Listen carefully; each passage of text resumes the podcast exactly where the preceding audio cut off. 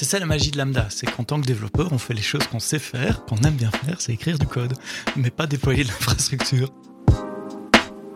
La combinaison Lambda, euh, Step Function et peut-être un troisième qui s'appelle Event Bridge fait qu'on peut construire des systèmes complexes aujourd'hui en serverless.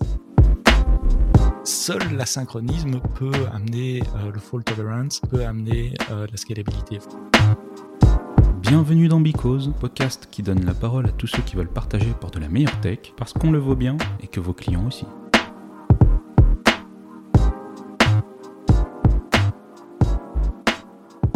Bonjour, bienvenue à tous. Enfin, bonjour ou bonsoir, ça tout dépend de l'heure à laquelle vous allez écouter ce podcast. Bienvenue sur Because et nous recevons aujourd'hui justement Sébastien Stormac. Bonjour Lionel, bonjour les auditeurs de Because. Bonjour, et ça nous permettra justement de pouvoir discuter de beaucoup de sujets, dont des sujets qui sont très intéressants, les lambdas, le, tout ce qui tourne autour des lambdas, c'est-à-dire euh, Nitro, les hypervisors, etc. Et beaucoup d'autres sujets qui vont être très intéressants. J'espère. ah mais j'en suis persuadé. Donc par rapport à ça, pour les personnes qui ne se connaissent pas, je te demanderai de te présenter très brièvement. Je m'appelle Sébastien Stormac, je suis euh, développeur advocate chez AWS. Euh, je suis en France, je suis belge, mais je suis basé en France. Euh, parle français en tout cas, en tout cas j'essaye. je suis chez Amazon depuis 10 ans, j'ai fait des tas de choses, j'ai fait du training, j'ai été manager des traîneurs, j'ai été solution architect, j'ai travaillé avec Alexa au moment du lancement d'Alexa en France, en Italie, en mmh. Espagne, en Angleterre, en Allemagne. Euh, voilà, et puis là maintenant je fais, je fais essentiellement trois choses. Des conférences, dans le circuit des conférences, des blogs, et du podcast. Et puis j'essaie aussi d'écouter les, feedbacks de nos clients euh, dans les endroits où je les rencontre et de les ramener euh, aux équipes services. Et je travaille avec les équipes services pour euh, s'assurer que nos, produits soient alignés aux attentes de nos clients. Parfait, merci beaucoup. Et justement, donc aujourd'hui, ce que nous allons faire, c'est discuter de tous les éléments dont on parlait et sur un sujet qui est, qui est très intéressant, enfin que je trouve très intéressant, qui est justement le sujet serverless qui est un sujet qui monte beaucoup et aussi le sujet qui est de qui est qui est l'event driven. Mais bon, là premièrement en effet serverless pour AWS. Qu'est-ce que c'est le serverless? Je crois qu'AWS c'est un des premiers euh, hyperscale euh, cloud providers à, venir avec ce concept de fonction comme un service. Euh, en fait, nous, on n'aime pas trop parler IAS, PaaS, etc. parce qu'on se fait très vite enfermer dans une catégorie et, AWS, c'est un peu toutes ces catégories à la fois. Mais traditionnellement, quand on regarde le, monde du, cloud, le cloud est commencé par de l'infrastructure. C'était des API qui permettent de créer du stockage S3 ou des virtual machines EC2. Euh, avec cela, il y a pas mal de responsabilités qui vous incombent quand même. C'est une virtuelle machine, vous devez la maintenir à jour, vous devez la patcher. Euh, S'il y a un, problème euh, genre Log4Shell ou euh, une vulnérabilité SSH, c'est à vous d'appliquer les patchs, etc. Euh, si vous avez beaucoup de succès, ben, votre VM, vous allez avoir besoin 2, 3, 4, 10, 100, 1000, c'est à vous de scaler votre infrastructure mmh vers le haut pour accommoder les requêtes de vos clients, vers le bas pour protéger votre carte de crédit quand vous avez moins de, trafic. Donc il y a quand même pas mal de tâches de, gestion qui sont peut-être un peu moins fortes avec des containers, qui était l'évolution un peu, suivante après les virtual machines, mais qui sont toujours euh, présentes. Et en 2014, AWS a sorti euh, un nouveau service qui s'appelait AWS Lambda. Et AWS Lambda, c'était un peu révolutionnaire à l'époque. C'était l'idée pour les développeurs de dire donnez-nous votre code et nous on l'exécute. Donc, pour un développeur, ça veut dire quoi? Ça veut dire, je tape ma fonction en Python, en TypeScript, etc. On parlera peut-être plus tard des langages. Il y a beaucoup plus de langages que ça qui sont supportés, mmh mais je tape ma, fonction dans une console. Et puis, AWS fournit un, un environnement d'exécution pour cette fonction dont moi, développeur, je n'ai pas à me soucier. Je ne dois pas installer Linux, je ne mmh dois pas patcher ce Linux, je dois pas monitorer les logs, les machins et tout. Je dois pas m'assurer que la VM elle tourne, la redémarrer si elle s'arrête. Euh, je dois pas scaler si jamais j'ai un, je sais pas un million d'appels de cette fonction, ben, le truc va, scaler automatiquement pour moi. Si j'ai plus d'appels, bah il y a plus d'appels. Et en, plus, je suis facturé à l'usage. Donc il y a deux métriques de facturation, c'est le nombre d'invocations mmh et puis le, temps CPU qui est consommé. Euh, si ma fonction tourne pendant 30 euh, millisecondes ou 30 euh, secondes, bah, évidemment c'est pas le même prix. mais mais si je si j'utilise plus, s'il n'y a plus rien qui appelle ma fonction, bah, je paye zéro à la fin du mois. Et ça, c'était magique. Et pour moi, euh, développeur qui est euh, travaillé avec l'infra avant, qui a dû déployer l'infrastructure avant, c'est génialement magique parce que je peux tester une idée, avec zéro investissement. Le, ah, coût de développement, ça va être 0,2, 0,3, 0,5 centimes sur ma facture à la fin du mois. Si cette idée a du succès et qu'il y a un million d'utilisateurs le mois prochain, j'ai rien à changer dans mon infrastructure. AWS va faire ce qu'il faut. Évidemment, je paierai plus, mais bon, si j'ai du trafic, a priori, j'ai des revenus. Et des clients, voilà. Et, euh, et puis si après il y a je sais pas confinement, pouf, lockdown et plus personne ne va utiliser mon machin, ça retombe à zéro, ben j'arrête de payer. Et ça, vraiment, ça change la vie quand on est euh, développeur, donc quand on est entrepreneur, quand on veut imaginer des startups, quand on veut innover, quand on veut tester des nouvelles idées. C'est un nouveau moyen de penser, euh, de penser à, son infrastructure.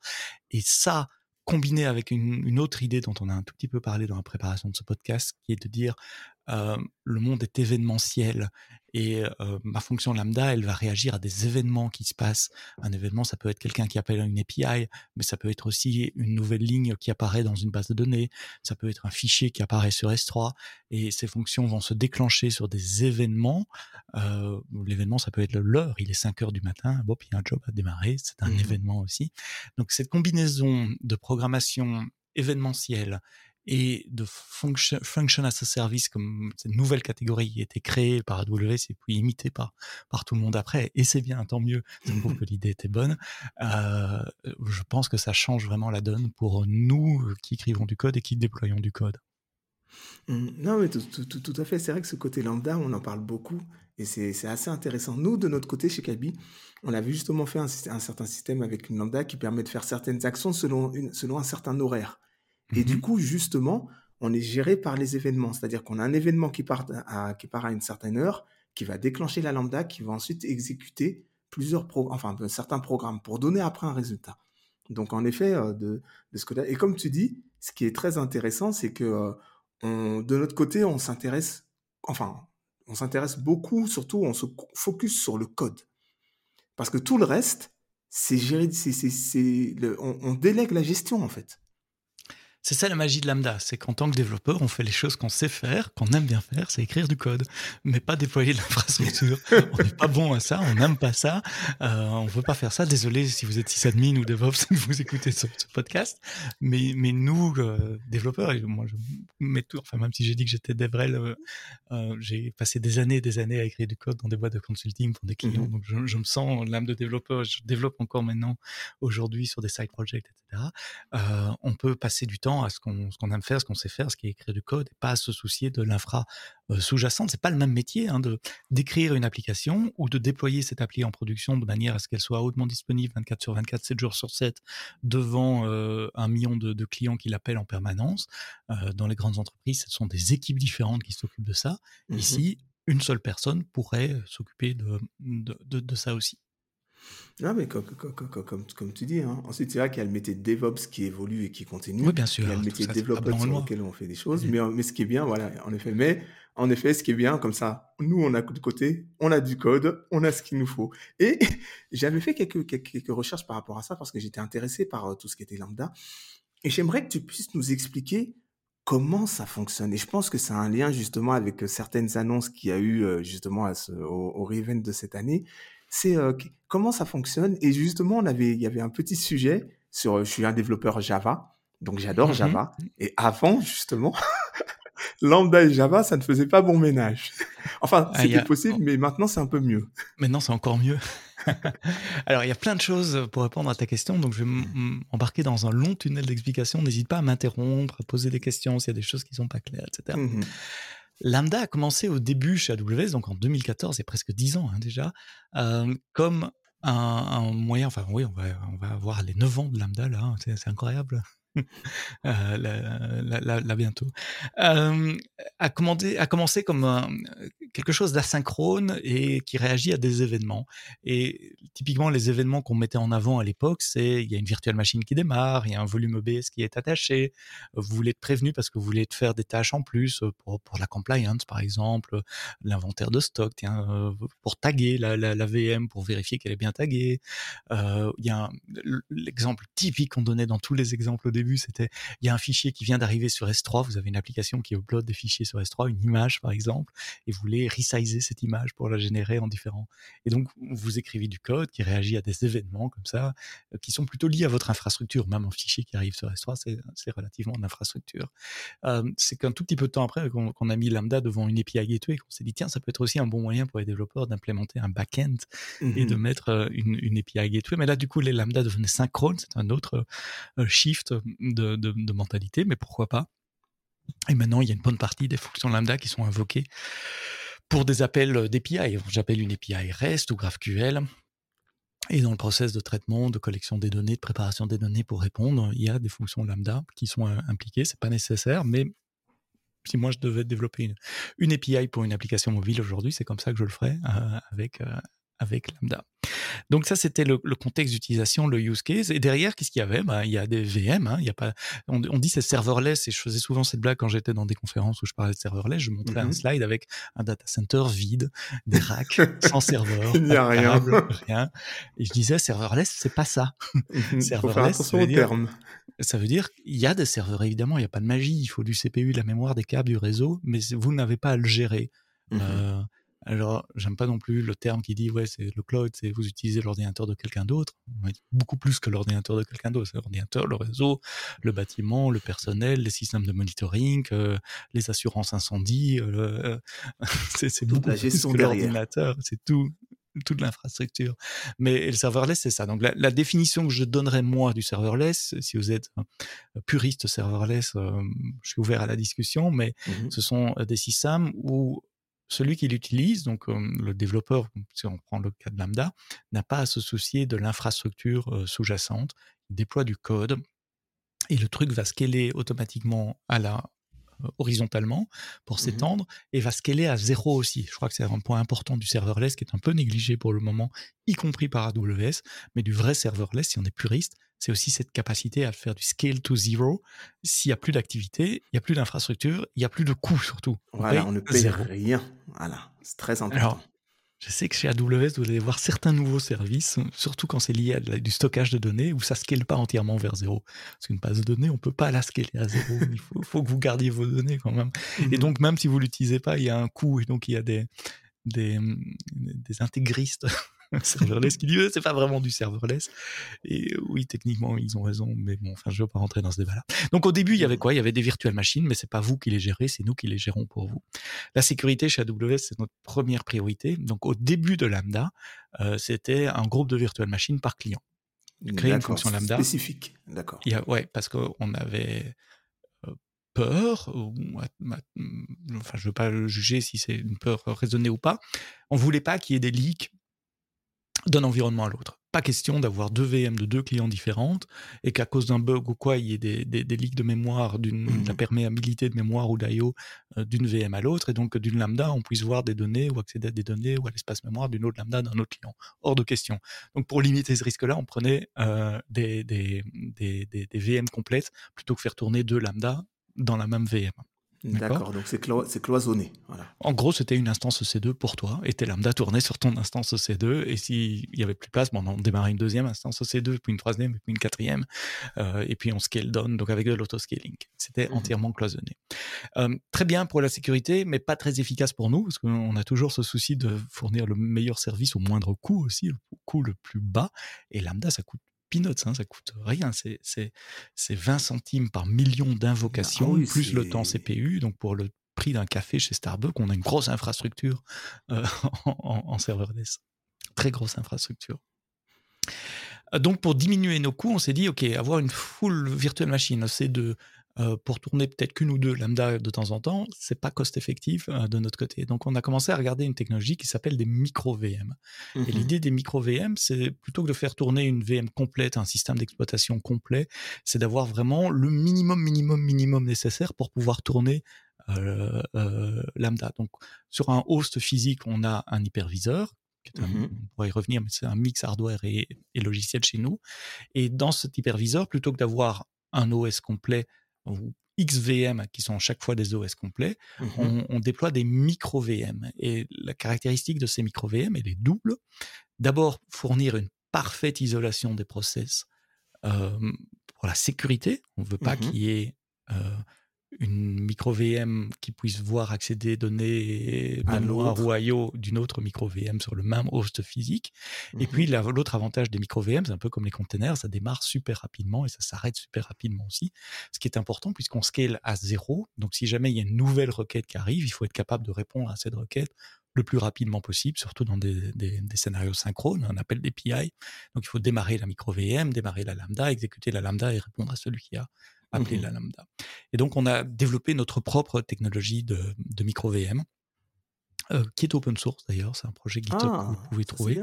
Euh, une bonne partie de l'équipe de développement est en Europe d'ailleurs, euh, Cocorico, disons-le clairement. Hein. Mmh soyons fiers aussi, c'est pas que des choses qui se passent aux États-Unis. ça, ça s'appelle Firecracker. Donc Firecracker, c'est la technologie micro-VM euh, développée par AWS spécialement dans le contexte de Lambda, mais qui a été utilisée depuis que c'est en open source par des tas d'autres clients aussi qui ont besoin de, micro-VM et qui ont décidé euh, d'utiliser cette micro-VM-là plutôt qu'une autre dans leurs infrastructures, que ce soit on-prem dans des data centers mmh. ou sur du, bar metal euh, sur, sur AWS. C'est écrit en Rust, vous pouvez analyser le code source. C'est ultra performant, c'est ultra sécurisé. Euh, ce sont des avantages du langage Rust. Hein. Si, on doit donner deux adjectifs pour qualifier Rust, c'est secure et euh, rapide. Le troisième, ça serait compliqué. mais... Il y a toujours un mais. ben oui. Rust, si vous connaissez pas, c'est un langage assez bas niveau, niveau euh, C à peu près, mais dont le compilateur offre des tas de garanties en, matière de gestion de la mémoire, gestion des pointeurs, pour éviter que vous fassiez des bêtises et aller taper dans des zones de mémoire qui ne sont pas euh, qui vous sont pas attribués. Hein. Mmh on va résumer ça comme ça. Euh, il y a plein de choses en Rust chez AWS, le, Edge euh, CDN, l'implémentation HTTP3 par exemple sur CloudFront, c'est du Rust, aussi. Et puis on utilise de plus en plus Rest. Quand on a besoin de sécurité et de performance en général, c'est du Rust chez nous. Et donc maintenant, Lambda est un peu différent. on a des micro VM qui peuvent être partagés sur le même host physique, des micro VM pour différents clients. Mmh qui sont démarrés à la demande la première fois qu'une fonction lambda doit, s'exécuter. On démarre la micro VM, on charge votre code lambda, on initialise tout ce qui doit s'initialiser avant, s'il y a du chargement de classe, etc. Tu parles de Java. Mmh euh, et puis, dans, ta fonction lambda, bah, il y a un point d'entrée, c'est un handler, c'est une fonction spécifique euh, qui, qui est appelée. Et puis, ce container, il reste là en attendant d'un autre événement qui arrive. Euh, s'il y a un autre appel d'API, s'il y a un autre fichier qui arrive sur S3, ce même micro, cette même micro VM et cette, même euh, micro VM qui tourne la fonction lambda va mmh être réutilisé pour une deuxième invocation, une troisième invocation et ainsi de suite. S'il y a plus d'invocations qui arrivent en parallèle, ben on va démarrer plus de micro VM pour toi avec ta fonction lambda euh, qui vont pouvoir être exécutées en parallèle. Et puis si à un moment il y a moins de trafic et qu'il y a des micro VM qui font plus rien, ben on va les éteindre, les éteindre. Pour, laisser la place à d'autres clients euh, qui partagent. Euh, et on a une flotte de, machines EC2, enfin du, bar metal EC2 qui tournent ces, micro VM, mais ces, instances sont maintenant partagées pour plusieurs clients, ce qui nous permet de, faire d'opérer le service, de faire tourner le service à un moindre coût, et donc d'avoir de garder ces prix extrêmement bas pour, euh, pour Lambda. Ça va J'ai levé un coin du voile sur un... Oui, oui, tout, tout, à fait. Comment ça, marche? Justement, l'information qui est intéressante, c'est que comme ça, les gens pourront savoir, la Lambda, en fait, comme tu dis, c'est une instance EC2 qui est démarrée. Donc, en effet... C'est une micro-VM. Ah oui, la, micro-VM, pardon, la micro-VM, qui est démarrée. Donc, il y a tout le processus de démarrage de cette micro-VM, du lancement de tous les, de, de, tous les éléments qui sont nécessaires pour qu'ensuite la Lambda puisse être lancée. Et justement, le, fait que ce soit une micro VM, est-ce que c'est ça qui permet justement d'économiser du temps et que ce soit plus rapide pour le lancement? Est-ce que c'est ça? Alors oui, mais ça suffisait pas. Donc ce, lancement initial, on appelle ça le cold start, le démarrage à froid. Et ce, démarrage à froid, c'est quoi? C'est le temps de démarrage de la micro VM. Ça, c'est quelques millisecondes, dizaines de millisecondes maximum. Mmh puis, c'est le chargement du runtime du langage. Donc, si vous êtes en, TypeScript, il faut une, JVM JavaScript. Si vous êtes en Java, c'est le chargement de la JVM. Si c'est Python, c'est le démarrer de la, virtual machine Python et ainsi de suite. Si c'est un binaire Go, Rust, euh, Swift, ça va beaucoup plus vite parce que c'est juste un binaire à démarrer. Il y a pas de, c'est pas un langage interprété. Et puis, une fois que l'environnement d'exécution de votre code est là, il faut commencer à exécuter votre code. Euh, et euh, prenons l'exemple Java, par exemple. Euh, tu utilises Spring Boot, par exemple, comme, comme framework. Euh, le simple fait d'importer les classes, ça va déclencher sur le class loader. Un de ouais, ça va charger toutes les classes avant même qu'elles soient utilisées. imagine que dans, dans le code d'initialisation, tu ouvres une connexion vers une base de données, pouf, on se prend 10, 20, 30, 40 millions en plus dans ce temps d'initialisation. Et donc, la toute première fois qu'une micro-VM démarre et charge le code, euh, la fonction lambda, elle va répondre beaucoup plus lentement que si la micro-VM est déjà démarrée et que toute cette initialisation est déjà faite. Exactement. Alors, c'est pas la toute première fois qu'on utilise la fonction lambda, c'est chaque première fois qu'il y a une micro-VM qui démarre. Donc, s'il y a mmh. très très peu d'invocations, qu'il n'y a qu'une micro-VM qui sert à la concurrence, c'est un, j'ai une invocation à la fois, bah, j'ai une micro VM et donc je paye cette pénalité qu'une seule fois. Si la concurrence commence à être 2, 3, 4, j'ai 2, 3, 4 micro VM qui vont être instanciés et donc cette pénalité, ça sera pas seulement pour la première invocation de la fonction lambda, c'est chaque première invocation dans une nouvelle micro VM. Mmh et donc même sur un service qui est euh, quand, typiquement quand les services sont en phase de, de, de croissance, imagine le début de la journée euh, pour, un, truc lié à, du business, je sais pas moi, du reporting, de, notes de frais ou quoi. Tout le monde arrive au bureau en Europe entre, entre, entre 8h et 9h du matin, bon, 10h à Paris, mais ailleurs c'est plus tôt. et puis, euh, il va y avoir une montée en charge de l'infrastructure nécessaire pour répondre aux besoins des clients à ce moment-là. Et donc, ce phénomène de call start, il peut arriver des dizaines, des centaines de fois, si on instancie des centaines de fois, euh, des, centaines de micro VM pour répondre à la charge euh, du, service. Mmh, D'accord? C'est bien clair? Ça multiplie le. c'est pas un one shot. C'est à chaque phase de croissance, vous allez en avoir pour chaque micro container, euh, chaque micro VM qui est, qui est qui est démarré. Alors, est-ce que c'est un problème ou pas? Bah, ça dépend. Ça dépend du langage de programmation, comme j'ai dit. Il y en a qui sont par nature plus efficaces que d'autres pour ce, ce cold start. bizarrement, Python, TypeScript sont beaucoup plus efficaces que Java. Mmh évidemment, les trucs compilés comme Rust, etc., sont, sont plus efficaces que les trucs interprétés, que les langages interprétés. Ça dépend beaucoup du développeur aussi. Est-ce que vous allez faire l'initialisation au niveau du container, donc dans le code générique, euh, si je dois résumer, dans le constructeur de la classe, plutôt que dans la fonction elle-même? Est-ce qu'on va charger tout, tout son framework euh, euh, à l'initialisation euh, quand le programme est chargé ou à l'invocation de la fonction.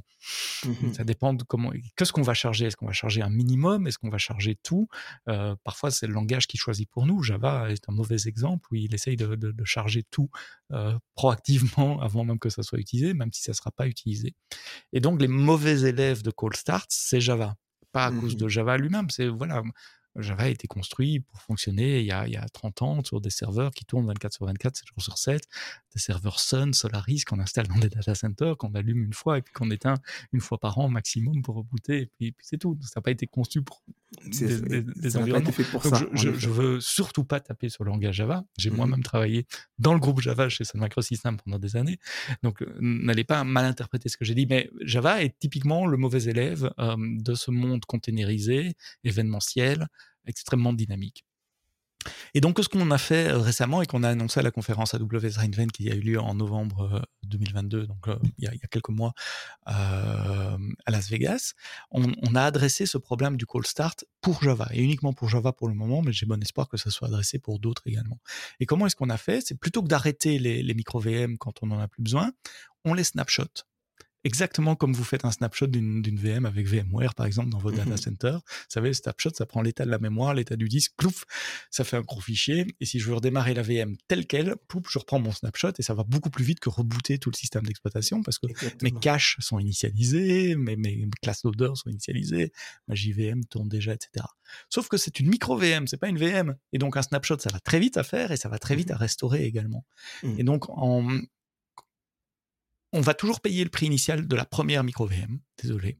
Mmh là, il faut bien la démarrer. Mais après, on va la snapshotter et les autres micro VM, on va les récupérer non pas par un boot complet de la micro VM, mais par une restauration du snapshot. Et là, ça va aller beaucoup plus vite parce que là, on parle de quelques millisecondes euh, pour un call start parce que la VM, elle sera déjà chargée, parce que vos classes, elles seront déjà initialisées. Alors, on va pas faire ça par défaut pour toutes les, les, les, les lambda Java, parce qu'il y a quand même des comportements qui vont changer et qui peuvent, euh, qui peuvent avoir des incompatibilités avec le comportement d'avant.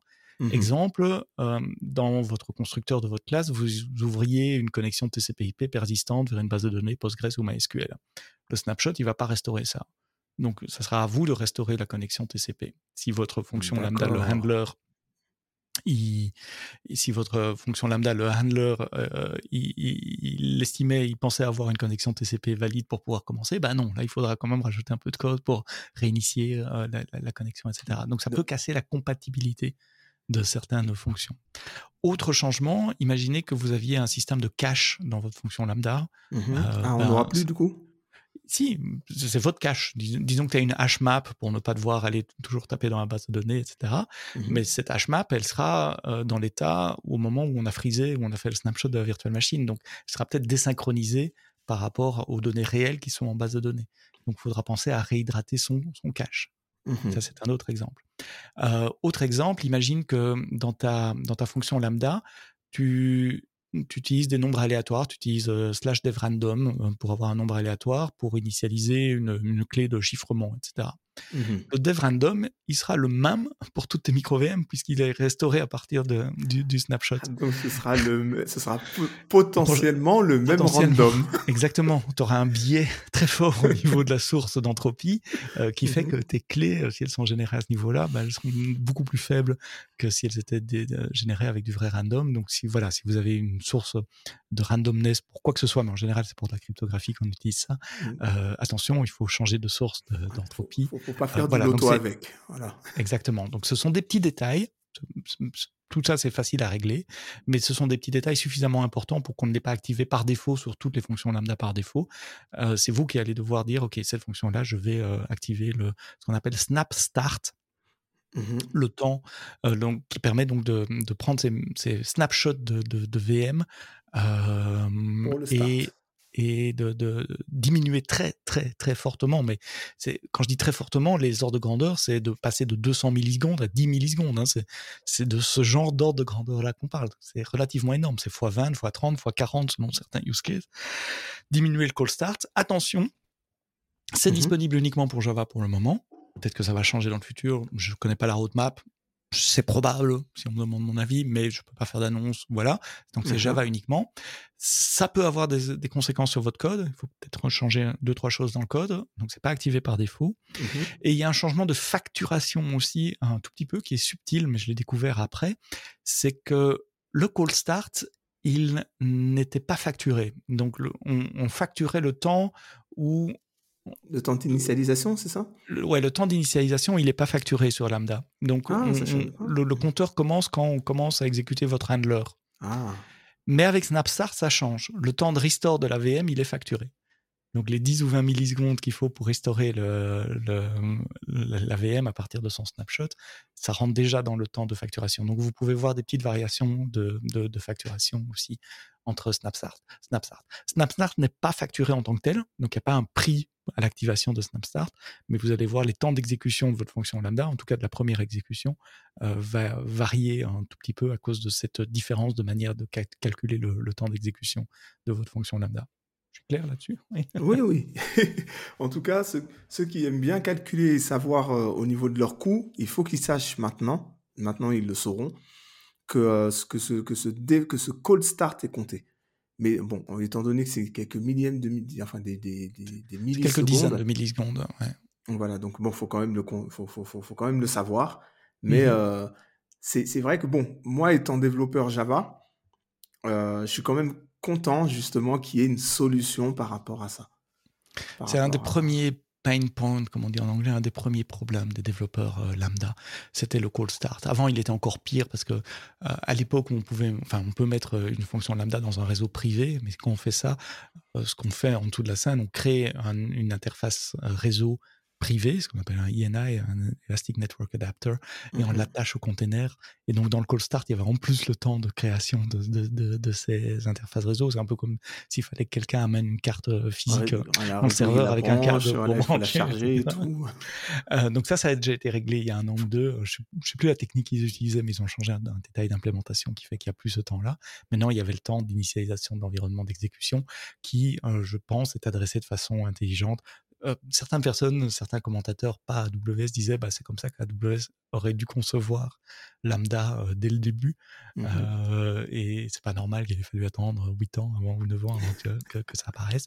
Mais c'est comme ça qu'on apprend. On lance un truc, on lance une idée, on, on essaye de, de collecter du feedback, on- et puis on essaye d'adresser ce feedback de la façon la plus technologiquement et business raisonnable pour, pour, pour tout le monde. Et donc voilà, je suis content qu'on ait, qu'on se soit enfin adressé à ce, à ce problème de cold start, sp- spécifiquement sur Java, qui était le langage qui en souffrait le plus. Mm.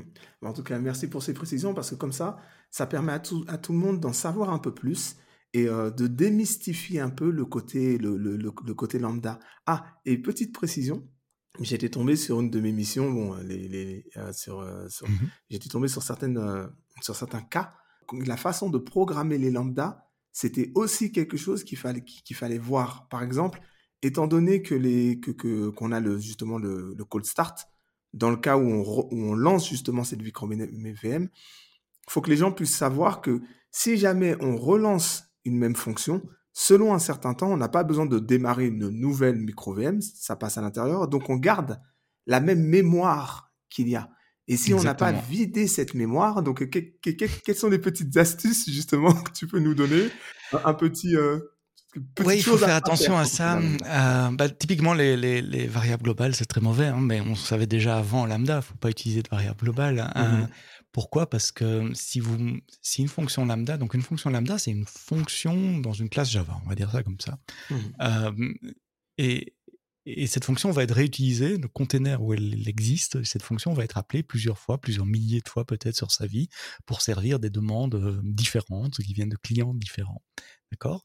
Donc si cette fonction utilise une variable de classe ou une variable globale, euh, eh bien l'exécution d'une d'une fois cette fonction peut affecter l'exécution suivante euh, parce qu'il y aura une trace de l'exécution passée, parce qu'il y aura un état global qui a été introduit, euh, l'état de la variable globale. Donc il faut éviter. euh, Dites-vous que une fonction lambda doit commencer dans, dans l'entrée de la fonction et terminer à la fin de la fonction.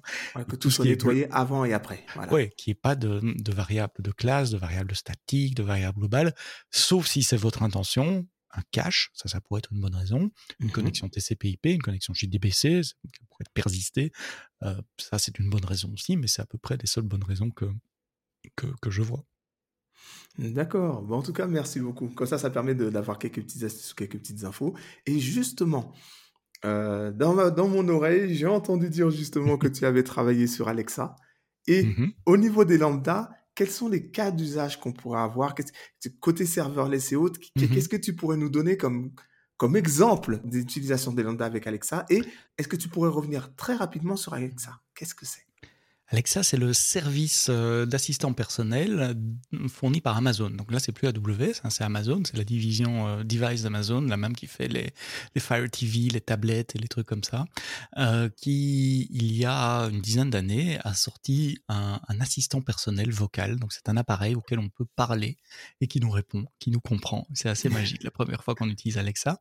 Et cet appareil vit dans des appareils qui s'appellent des échos, des appareils échos. En gros, c'est un haut-parleur, un micro euh, connecté et il a un, un mot qui le réveille, donc le micro est actif en permanence euh, et il y a de l'électronique sur l'appareil pour détecter un mot d'invocation, un mot qui le réveille. Dans le cas d'Alexa, c'est Alexa, je vais pas le dire trop fort parce qu'il y en a un derrière là derrière moi qui risque de, de, de se déclencher. Euh, on va dire Madame A et donc on dit Madame A euh, pour pour pour déclencher vos machines à la maison si vous nous écoutez aussi. Voilà. Euh, L'électronique locale réagit, commence à écouter, ça stream vers le cloud euh, ce qu'elle entend, euh, donc les, les micros. Dans le cloud passe une phase extrêmement compliqué, mais tout à fait caché aux développeurs d'analyse, de comprendre ce que j'ai voulu dire, et je peux expliquer Mmh comment ça marche. Et puis, au final, bah, je vais expliquer comment ça marche. on a deux minutes ouais. Oui, bien sûr, on a du temps. en, en, en, gros, on reçoit un fichier WAV on, reçoit du son, euh, et donc ce son, il faut l'analyser. Et donc il est analysé par des transformés de Fourier pour détecter des, vecteurs, on appelle ça, et chaque vecteur correspond à des phonèmes. Donc si, on, fait parler quelqu'un assez longtemps, ou un groupe de gens assez longtemps, on peut mmh modéliser mathématiquement tous les ensembles de sons d'une langue. Le E, le U, le A, le T, D, tous les sons. tous les sons d'une langue. On appelle ça les phonèmes, ce sont les briques de base d'une langue. Et donc on a des systèmes d'apprentissage machine qui vont mapper euh, cette représentation vecteur de la voix qu'on a reçue en un groupe de phonèmes. Ensuite, on a un deuxième modèle d'intelligence artificielle qui va mmh grouper les phonèmes par mot. Et là, nouveau, ça marche, c'est essentiellement du statistique. Euh, on a des modèles qui dépendent de la langue. Euh, si on a le phonème L et E, c'est probablement les. Donc ça, ce sont des modèles statistiques qui dépendent de, la langue, des accents et des choses comme ça pour mmh former des mots. Une fois qu'on a des mots, on va essayer de les regrouper dans des phrases D'accord Et là aussi, c'est un modèle euh, linguistique qui dépend de, la langue. Il y a des probabilités de, séquences de mots qui sont plus hautes dans une langue que dans, que dans une autre. Euh, donc, ça marche avec des dictionnaires pour reformer les mots. Ça marche avec euh, des, exemples de phrases pour, pour reformer les phrases. une fois qu'on a les phrases, on en déduit des intentions. Une intention, c'est quoi? Eh ben, C'est ce que je veux faire. Si je dis Madame A, pour pas dire le vrai nom, je veux écouter RTL dans le salon. il faut mmh qu'il reconnaisse que mon intention, c'est d'avoir de la musique, que la destination, c'est l'appareil qui est capable de reproduire de la musique dans le salon. Ça peut être euh, l'appareil éco lui-même ou ça peut être mon ampli connecté ou un Sonos ou des trucs comme ça. Mmh et que la source, c'est une station de radio et donc il va travailler avec des sources de stations de radio, typiquement TuneIn sur, sur Alexa. Mais ça pourrait être un podcast ou ça pourrait être je veux écouter le dernier Daft Punk. et donc là, la source, c'est Spotify. Voilà. Donc il y a un ensemble d'intentions avec des paramètres. Donc l'intention, c'est écouter de la musique, quoi et où. Ça, ce sont les paramètres de l'intention. Mmh Ces intentions sont spécifiques à des domaines. Écouter la musique, c'est un domaine. Si je dis Alexa allume les lumières, ben, c'est le domaine de la domotique. Et donc ces intentions vont être routées vers un back-end qui va être capable d'implémenter cette intention. Euh, il y a le back-end de musique fourni par euh, Alexa, la météo, des questions générales, de culture générale, euh, de robotique, de Chaque back-end sera détaillé en fait. Exactement. Et puis, un truc génial avec Alexa, c'est que le système est ouvert aux développeurs des autres également. Euh, aux développeurs tiers, un peu comme sur votre téléphone portable, quand vous achetez un, iPhone ou un, téléphone Android, euh, il y a des applications qui sont fournies par le vendeur, et puis il y a un App Store où vous pouvez télécharger d'autres applications qui vont fournir d'autres capacités, d'autres capabilities, d'autres fonctionnalités à votre téléphone.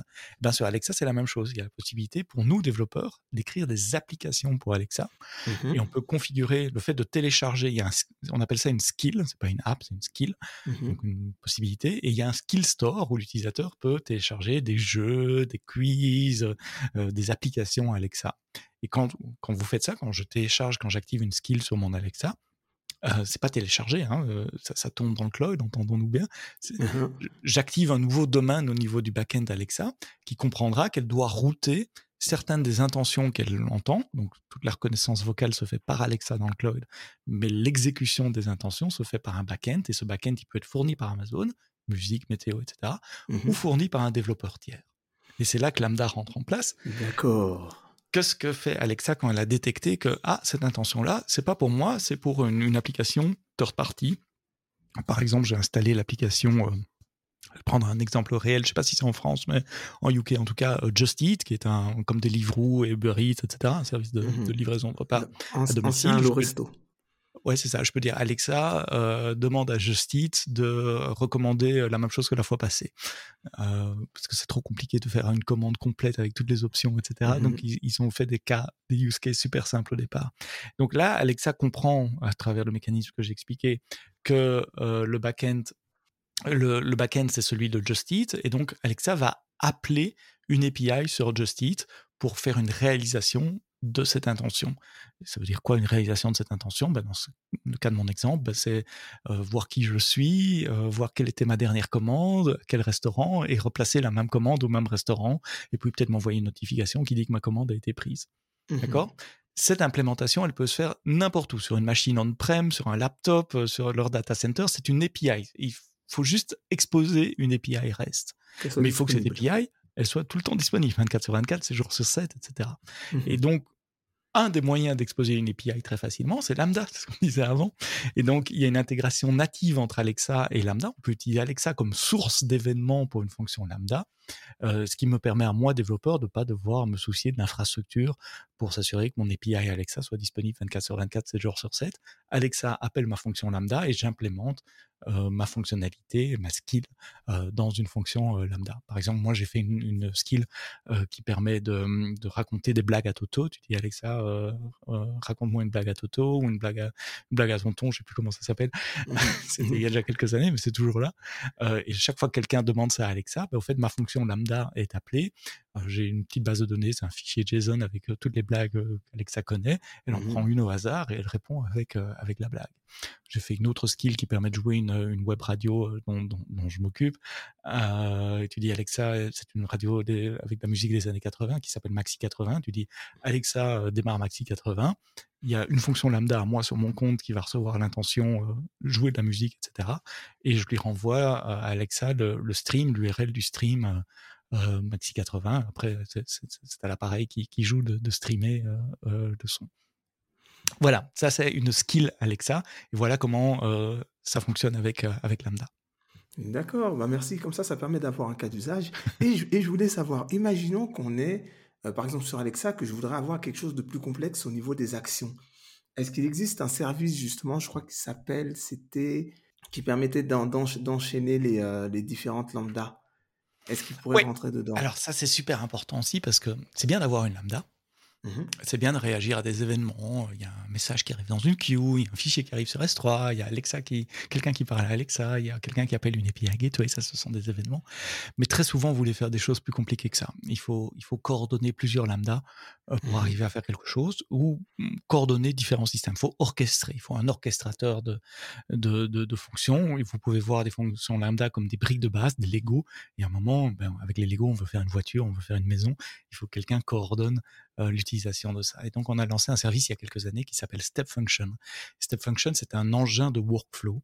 Donc, il est mmh capable de faire deux choses. Il est, passé, il est capable de passer d'un état à un autre.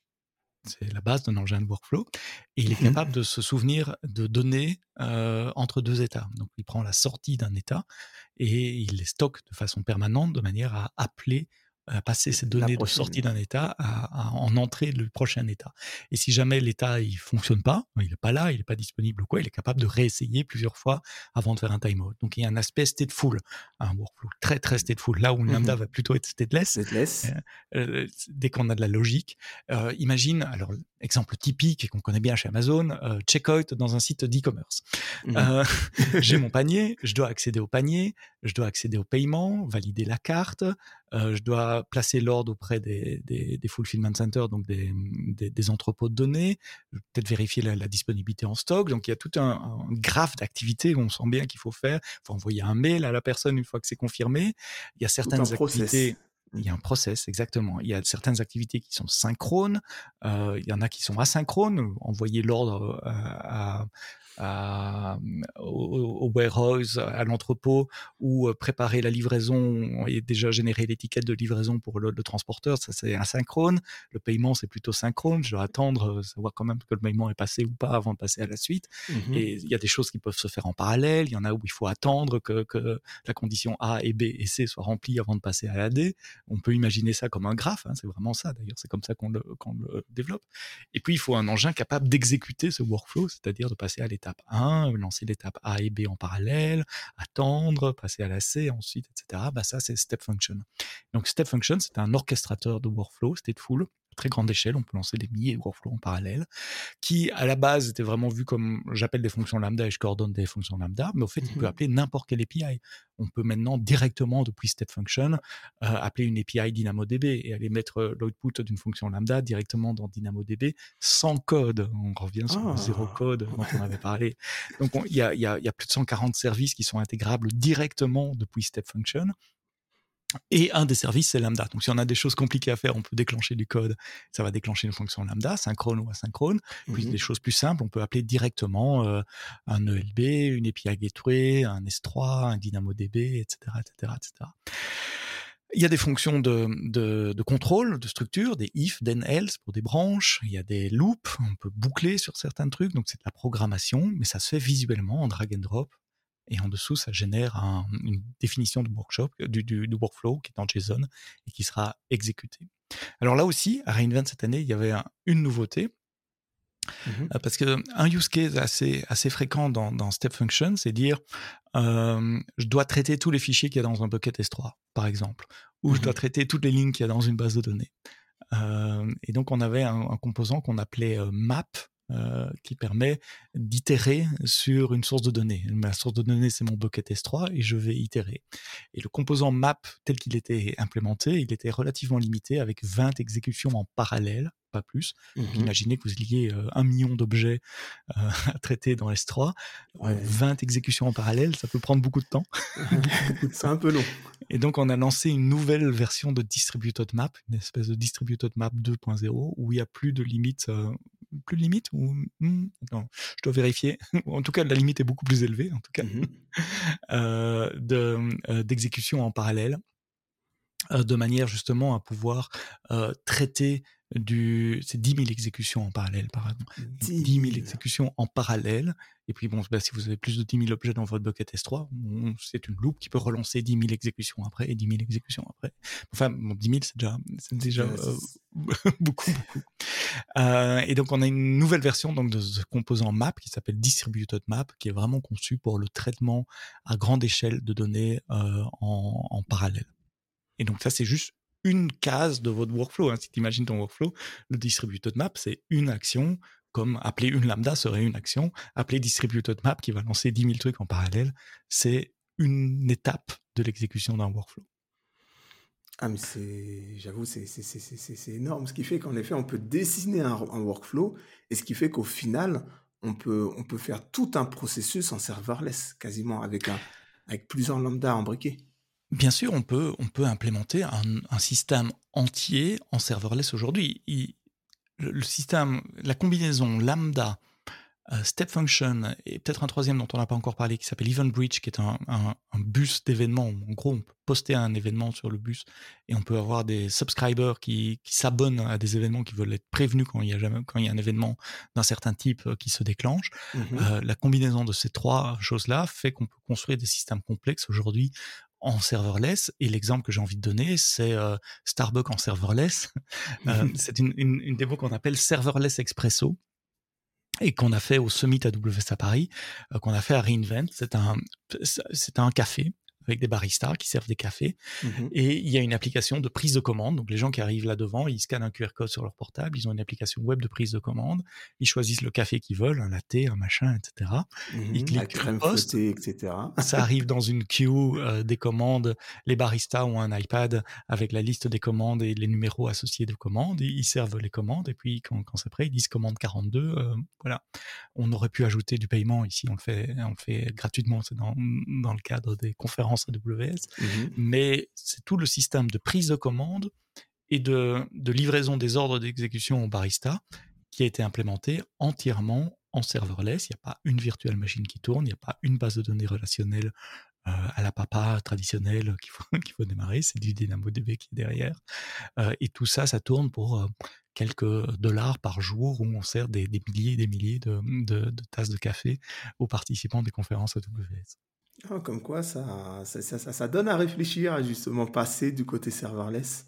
Et euh, parce qu'au niveau des coûts, on voit que c'est euh, très intéressant. Euh, au niveau de tout ce qui est fonctionnalité et autres, bah du coup, ça, peut permettre de faire beaucoup de choses. Donc, enfin, j'aimerais avoir ton avis dessus. Moi, je trouve que c'est un peu, j'ai l'impression que c'est un peu le, futur du développement Enfin, c'est mon avis, j'ai l'impression qu'on tend beaucoup vers là. Oui,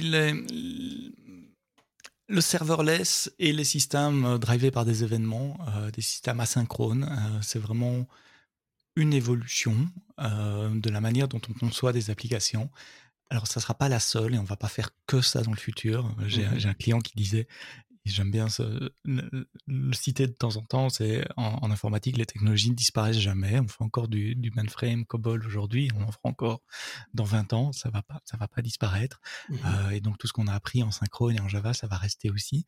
Mmh Mais les, gros systèmes qui fonctionnent à l'échelle et euh, de façon extrêmement efficace en termes de coût également aujourd'hui, ce sont les systèmes serverless et event-driven, basé sur, sur des événements. Alors, de nouveau, un événement, ça peut être euh, une commande qui arrive, ça peut être un message qui arrive dans une queue, etc. On, parlait dans un autre épisode de, de, ce podcast de, de, la conférence euh, AWS Reinvent, et il y a une des keynotes qui est faite par euh, notre CTO, le docteur Werner Vogel, qui est CTO d'Amazon depuis plus de 20 ans, et qui a fait un film très amusant au début. Si vous regardez que les deux premières minutes de la keynote, vous vous ferez plaisir. C'est une analogie, une parodie de, de Matrix, où où il arrive dans un monde, euh, c'est un, petit film fait façon Hollywood, hein, avec des gros mmh moyens, etc., euh, où il arrive dans un monde où il doit choisir entre un monde synchrone et un monde asynchrone. Il prend la, pilule bleue, comme dans Matrix.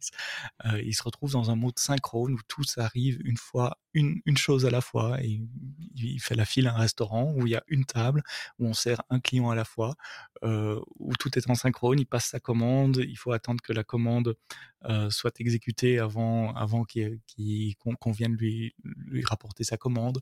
Euh, l'exemple qu'on en parlait avant en préparant ce podcast, les frites, on les cuit une à la fois dans, la friteuse. Euh, et puis, une fois que les frites sont cuites, après, on cuit la viande. Et puis, on prépare parce que tout est. Et le monde n'est pas comme ça. Si vous, je reprends l'exemple de la prise de, commande d'un café, c'est parfaitement asynchrone. Euh, moi, client, j'interagis avec la personne qui prend ma commande, qui va lancer un événement au barista et lui, il faut faire ça, qui va s'accumuler dans une file d'attente d'événements parce qu'il en aura plusieurs des cafés à faire. Une fois que ça, ça sera fait, on passe au paiement. Le paiement est asynchrone aussi pendant que, que, je fais le paiement par carte, la personne pourrait déjà, elle le fait pas par politesse, mais elle pourrait déjà commencer à prendre la commande du client suivant. Mmh Parfois, ils le font d'ailleurs.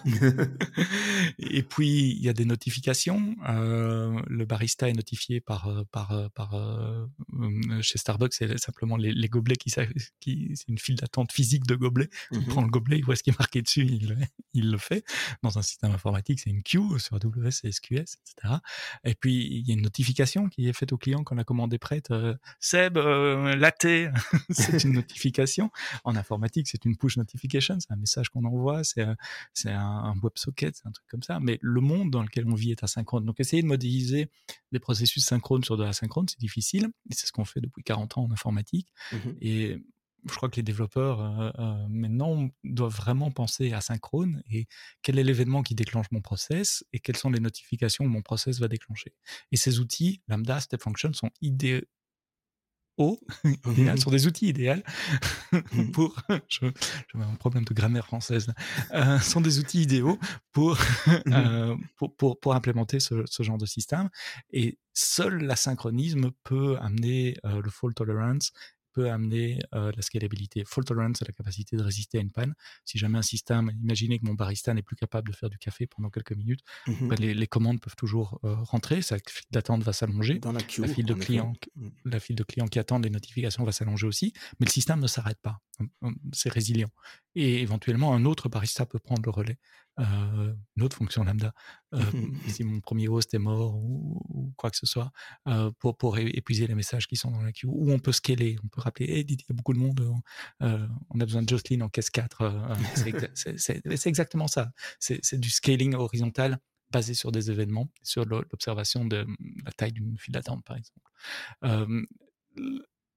les deux messages de Werner dans sa keynote, c'était mmh le, le, monde est event-driven et asynchrone. Euh, il donnait plein d'exemples. Donc n'essayez pas de faire du synchrone sur de l'asynchrone. Et il donnait quelque chose, il, aime bien les phrases choc aussi et marquer les esprits, c'était evolve or die, évoluer ou mourir. Euh, je crois qu'il a raison. Euh, mmh en tant que développeur, on doit se remettre en question et toujours, toujours. Et comment est-ce que je peux faire? Et si on regarde une application, moi je suis beaucoup dans les applications mobiles pour le moment. Une application mobile, c'est de l'event driven. La partie pure front, elle est drivée par les événements utilisateurs. C'est l'utilisateur qui a cliqué là, cliqué, là, cliqué là. Ce sont des événements qui déclenchent des mini-portions de code ou des process côté back-end. Euh, j'ai confirmation d'un paiement, j'ai confirmation d'une livraison, etc., qui génèrent des push notifications. C'est très, très, très asynchrone une application mobile. Tout à fait. Hein. Et c'est vrai que le, combiné de l'asynchronisme et des événements, c'est vraiment quelque chose qu'on voit beaucoup. On le voit aussi beaucoup aussi côté front, avec, euh, avec, avec tous les frameworks qu'il y a, les, les, différents événements qui sont lancés pour qu'il y ait différentes actions c'est quelque chose vraiment qui est, euh, qui est, important. Et j'aimerais que tu puisses nous préciser justement quelques derniers mots concernant Event, euh, Event Bridge. Je sais que avant, on faisait nos différentes actions avec euh, CloudWatch, et ensuite il y a une division qui s'est faite. Et au début, je me disais, bah pour, pourquoi, ils, pourquoi ils ont décidé de, de, le laisser? Et justement, lors, de, lors du, euh, du re-event, j'avais appris que c'était devenu une sorte de, de, de, event bus. Donc, il y avait la possibilité de pouvoir euh, de, de, pouvoir euh, faire un chemin au niveau des différents événements. Est-ce mmh que tu pourrais nous parler un peu plus pour que ce soit un peu plus clair pour nous, Eventbridge Ouais, il y a quelques années, AWS avait lancé un truc qui s'appelle CloudWatch Event. CloudWatch, c'est le système d'AWS de monitoring pour monitorer vos VM, vos load balancers, vos réseaux, vos, disques, etc. Donc un truc très lié à l'infrastructure. Mais euh, dans le cloud, l'infrastructure est programmable. Il y a des événements sur l'infrastructure. Il y a des VM qui démarrent, qui meurent, euh, des file systems qui sont pleins, etc. Donc ça avait du sens de capturer des événements liés à l'infrastructure et de les publier. Et donc il y avait euh, CloudWatch Event qui était là. Mais très vite, on s'est dit, oui, mais il n'y a pas que des événements d'infrastructure, on pourrait utiliser ça au niveau applicatif aussi. Moi, j'ai mmh fait une bonne partie de ma carrière, euh, début des années 2000, fin des années 90, où on parlait de Message Bus, on parlait d'Enterprise Service Bus, on parlait de EAI, d'Enterprise Application Integration, où l'idée c'était de faire un grand bus d'entreprise où toutes les applications déversent leur, euh, leurs événements pour décorréler, découpler les applications les unes entre, entre les autres. Euh, il y a eu beaucoup de projets euh, plus ou moins réussi d'ailleurs mmh. à cette époque-là, au sein pour, pour toute l'informatique d'une société, mais également au sein de, des applications. Et donc très vite avec CloudWatch Event, on a, on a étendu euh, le scope de CloudWatch Event pour l'ouvrir également à des third parties. On pourrait imaginer qu'une application que moi je développe déverse un événement sur EventBridge, et puis que des applications tierces de partenaires, euh, pensez à un ticketing system, un Zendesk par exemple, un Salesforce ou quoi, aillent se plugger sur EventBridge pour euh, pour aller euh, écouter des événements. Tiens, il y a, on parlait d'Amazon Connect dans un autre épisode du podcast. Tiens, il y a mmh un client qui a appelé ma ligne de customer support. Euh, et bien automatiquement, il y a un ticket qui est ouvert sur Zendesk, etc. Donc là, la portée, le scope de ce bus, c'est plus que de l'infrastructure, ce sont des messages applicatifs. Et donc, on en a fait un service séparé qui a grandi, grandi, grandi et qui est un service euh, par lui-même maintenant, qui s'appelle Amazon Event Bridge. Euh, CloudWatch Event, c'est toujours là, parce qu'on n'a pas l'habitude de déprécier des trucs. Mais si vous voulez faire de l'Event Bus, allez voir côté Event Bridge. Et Event Bridge, c'est quoi? C'est un bus de données. Donc, c'est un, mmh un, système qui va recevoir des événements de sources diverses, qui peuvent être infrastructures, mais qui peuvent être applicatives également et qui va euh, distribuer ces events à ceux qui se sont abonnés pour les écouter. Donc de l'autre côté, vous avez des applications qui souscrivent à EventBridge euh, pour pouvoir euh, dire voilà, si jamais il y a un event qui est publié qui parle de ça, de ça, de ça, donc où il y a des topics, où il y a tel mot-clé, etc., bah, préviens-moi, délivre-moi cet event. Comment on le délivre? Ça peut être par une queue, ça peut être un appel d'API, ça peut être des tas d'autres choses. Et donc ce qu'on a rajouté cette année, c'est la possibilité de, de transformer des, des, des, événements aussi. Donc on a rajouté EventBridge Pipes si vous connaissez les pipes sur Unix, vous savez, dans Unix, vous avez des briques de base, des fonctions très mmh simples, awk, sed, c'est pas très simple, awk, c'est compliqué, grep, etc. Mais mmh l'output de l'un peut être l'input de l'autre, avec le caractère pipe, cette barre verticale que vous mettez entre. Ici, c'est exactement la même idée. Vous avez votre source d'event, vous pouvez avoir euh, plusieurs briques, euh, soit pour filtrer les events, donc réduire le mmh scope, euh, ou soit pour les enrichir, aller chercher des données complémentaires dans un autre système, le nom du client, son adresse email par exemple, et, combiner tout ça jusqu'au target après, qui est la, cible de, délivrer. Donc pouvoir combiner plusieurs briques de base dans EventBridge pour filtrer et pour enrichir les clients. Les messages, pardon, jusqu'à la livraison client. D'accord. en tout cas, merci. On a les clés, c'est-à-dire lambda, ensuite step function, et troisièmement, EventBridge. EventBridge, ça c'est le cœur de votre infrastructure, c'est le corps du moteur, euh, avec votre code custom dans Lambda, la logique d'orchestration, donc les process, les business process dans Step Function, et la communication entre les différentes parties. Euh, si vous avez des SaaS externes, je parlais de Zendesk, Salesforce, etc., ben, avec, euh, avec EventBridge. Et puis, n'oubliez pas que dans Step Function, vous pouvez aussi appeler des briques de base AWS directement sans écrire de code. Et ça, c'est super puissant. Si vous devez interagir avec DynamoDB, par exemple, ça peut être une source ou une destination euh, d'une action Step Function sans devoir écrire du code vous-même. Non, en tout cas, merci pour, euh, merci pour toutes ces informations. Je voudrais revenir sur un dernier petit sujet, mais ça, je pense que ce sera un développement très rapide.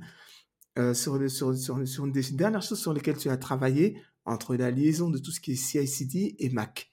Est-ce que tu pourrais nous faire une petite de, très rapidement pour que c'est mon truc du moment, ça. Euh, je travaille beaucoup sur... On a des Mac dans le cloud. des Mac Entendez bien, des Mac. Euh, ah EC2, c'est pas uniquement Linux et Windows, c'est Mac OS aussi. Ça tourne depuis un peu plus d'un an maintenant, avec même des Mac M1, un peu plus de deux ans maintenant, avec même des Mac M1 depuis plus d'un an. Euh, pourquoi est-ce qu'on fait des Mac dans le cloud? C'est pour euh, les grandes entreprises qui ont des, fermes de Mac pour construire leurs applications iOS. Si vous devez déployer une application iOS sur l'App Store, mmh vous devez, euh, c'est la politique d'Apple, la builder sur un Mac parce que euh, bah voilà, tous les outils sont sur Mac. Donc il faut la compilation, les tests, la signature du code euh, se fait sur Mac. Il faut Xcode, qui est l'outil de développement d'Apple pour pouvoir faire ça. Donc si vous faites du natif en tout cas, si vous faites du, React natif ou du, du euh, du Flutter, si vous avez quand même besoin de Mac pour la partie euh, signature euh, du, du, code. Et mmh. donc pour les grandes entreprises, avoir 5, 6, 10, 100 Mac sur une étagère gérée eux-mêmes dans le data center, c'est un coût, c'est un risque, ça rentre pas dans leur check de compliance, etc. Et donc ils préfèrent avoir ces Mac dans le cloud parce qu'ils ont déjà des contrats avec AWS, ils ont déjà des manières de procurement, ils ont déjà des, des politiques de sécurité.